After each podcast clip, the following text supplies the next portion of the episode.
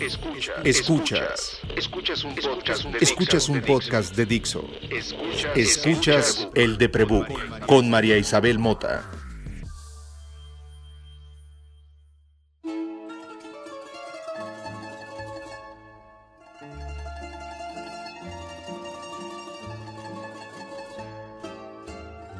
Tenía 25 años cuando mi padre murió. En muchos sentidos era un adulto y en muchos otros era, y sigo siendo, una niña, una adolescente, una morra malcriada. Twitter anda lleno de fotos de hace 25 años o de cuando tenías 25 o de ahora que cumples 25 o 25 en una pandemia. Salí a buscar fotos de cuando tuve 25 y no encontré más que una. No era tan fácil tomarse fotos antes de los smartphones. Era caro además. Yo siempre he amado tomar fotos y tengo la fortuna de tener cajas llenas de ellas. Pero pocas son mías. Así que encontrarme en una foto de poco después de la muerte de mi papá, tomada por el otro hombre más importante de mi vida, el hombre con quien viví casi una década, me llenó de recuerdos, de arrepentimientos, de culpas, de dolores, de miedos, de nostalgia. Cuando mi padre estaba muriendo me decía que no fuera a su tumba, que él no estaría ahí, que entendía que fuera, pero que no lo hiciera. Su muerte me jodió tanto, me dejó tan vacía, que terminé yendo a su tumba una vez al mes durante un año.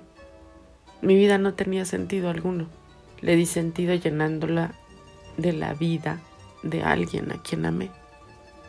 La muerte llena todo lo que toca. La muerte está ahí siempre recordándome que fui concebida en el duelo más grande que mi madre vivió hasta sus 43 años cuando me tuvo. La muerte me rodea cada que uno de los animales que ha albergado en mi departamento la encuentra.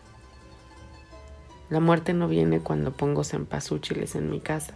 La muerte está aquí porque es amiga del concepto suicida, que ha sido mi roomie, mi amigo invisible. No pongo ofrendas, no necesito que venga más de lo que ya está aquí, pero esta vez puse flores. Puse flores entrando a la recámara en donde murió mi papá, que es donde vivo yo, donde duermo yo, donde despierto todos los días luchando contra la depresión. Las puse cerca del piso, porque a mis gatos les gustaba comer flores. Las puse a la altura de la cama, donde dormía con Ikime y con Dagoba y con Endor con los perros con los que crecí que ya no están. Mi padre murió a las dos de la tarde, en martes. Yo lo sabía de tiempo antes porque un día me lo confesó con mucho miedo hablando de su muerte. Había escrito una especie de guion sobre su muerte. Decía que quería morir entre semana, de preferencia en martes, porque los martes todo mundo tiene cosas que hacer y así nadie se daría cuenta y no estarían molestando su día. Nunca entendí por qué anhelaba eso si era un tipo tan vanidoso y, tan necesitado de reconocimiento. Pero así pasó. Papá murió a mediodía, entre semana. Hablábamos mucho sobre el momento en el que iba a morir. Y me preguntaba qué me daba miedo. Me daba miedo lo que pasara en los siguientes tres minutos. Me daban miedo los gritos. Me daba miedo que todo mundo iba a llorar y yo no entendía por qué.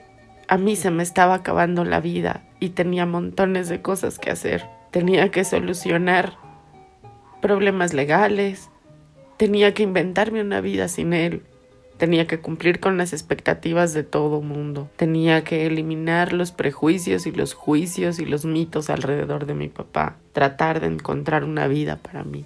Tras su muerte tuve que aprender a averiguar quién soy. Mi papá era todo, lo bueno y lo malo, lo mejor y lo peor lo menos peor de todas las opciones.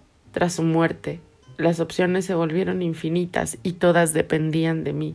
Mi vida, sin las necesidades y expectativas de mi padre y mi relación con mi familia biológica y de crianza, dependía enteramente de mí. Y por supuesto, yo no tenía cómo hacerme responsable de mí. No sabía ni cómo se hacía eso.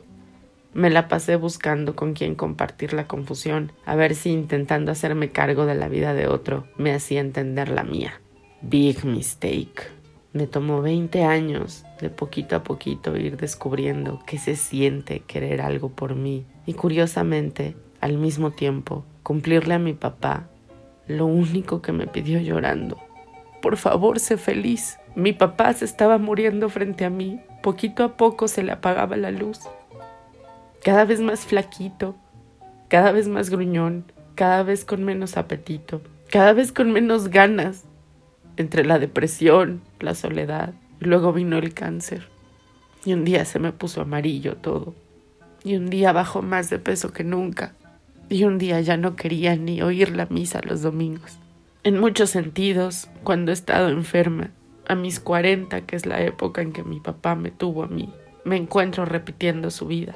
Me encuentro haciendo las mismas cosas que él hacía. Añorando salir temprano en la mañana a darle vueltas a la cuadra. Añorando ver los árboles. A veces hasta extraño que el coro en la iglesia cante. Y eso que no soy católica como él. Soy mi papá a sus 40. He construido mi vida para repetir sus patrones es Día de Muertos, y trajes en pasúchiles que él jamás apreció, no eran sus costumbres, y duermo en la recámara donde él murió, y tengo una vida muy diferente a la suya. Pero en muchos sentidos tengo la misma vida, y ya estoy harta de ser él, y de ser los recuerdos, y de ser las muertes de mi familia. Quiero ser yo. Trajes en pasúchiles para mis gatos, para que se los coman mientras bajan en la noche, para mis perros, para que los destrocen, para los amores que ya murieron y un día me quisieron. Que si los muertos vienen, que vengan para recordarnos todo lo que en la vida nos hicieron sentir y nos puso calientito el corazón, porque de ahí salen las ganas para hacer el esfuerzo de sacarse de la cama, de ganarle un día más a la depre, que bajen para acariciar los pétalos de un cempasúchil, comer mole, tomarle foto y recordarle a nuestros vivos que hoy están lejos porque no nos podemos juntar, que seguimos aquí y que queremos vernos, que vamos a poder contra el virus y contra la tristeza y contra la soledad y contra la pobreza, que sabemos que no podremos todos, que no todos vamos a salir vivos de esta, pero que volveremos todos los años, en cada vela que se encienda en un altar de muertos.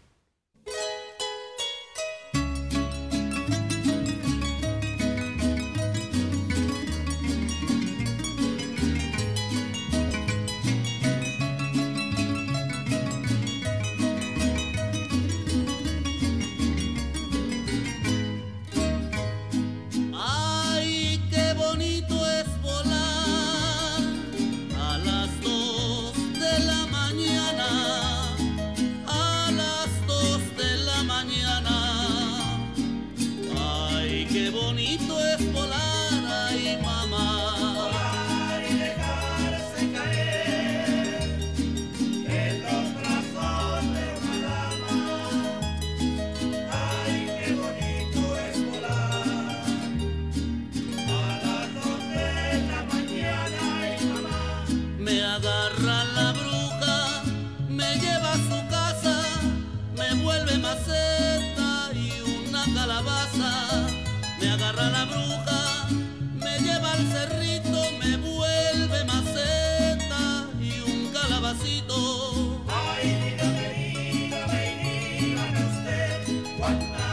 criaturita